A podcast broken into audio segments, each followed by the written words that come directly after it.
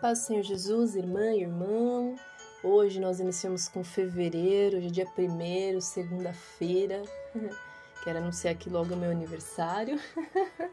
Uma data que eu gosto bastante. E então é um mês que eu gosto muito também. E hoje nós vamos de Provérbios 22, 1. E, e o versículo em Provérbios fala assim: mais vale o bom nome do que as muitas riquezas, e o ser estimado é melhor do que a prata e o ouro. Eu acho esse versículo, claro que a Bíblia inteira ela é verdadeira, mas esse versículo ele é de uma ele é tão lindo, ele é tão incrível, porque quantas vezes nós estamos, eu falei isso no, no devocional de domingo, quantas vezes nós estamos preocupados com dinheiro, e Deus vai mostrar que é melhor ter um bom nome, ser estimado pelas pessoas, do que ficar acumulando dinheiro.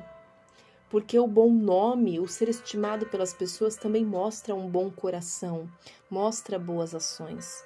Tem gente que tem muito dinheiro, fez de tudo para conseguir conquistar todo o dinheiro do mundo, mas é uma pessoa egoísta, uma pessoa grossa, uma pessoa em que os outros não querem estar perto.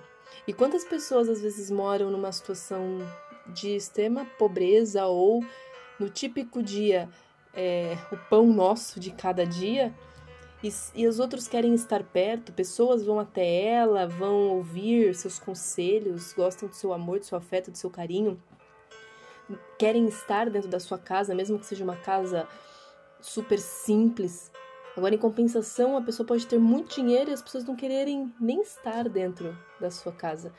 Então, por mais que a gente deseje muito, muito dinheiro, quando a gente para para observar essa situação, nós vemos o quanto realmente é verdade, é, de quanto ser amado, ser estimado vale mais do que dinheiro.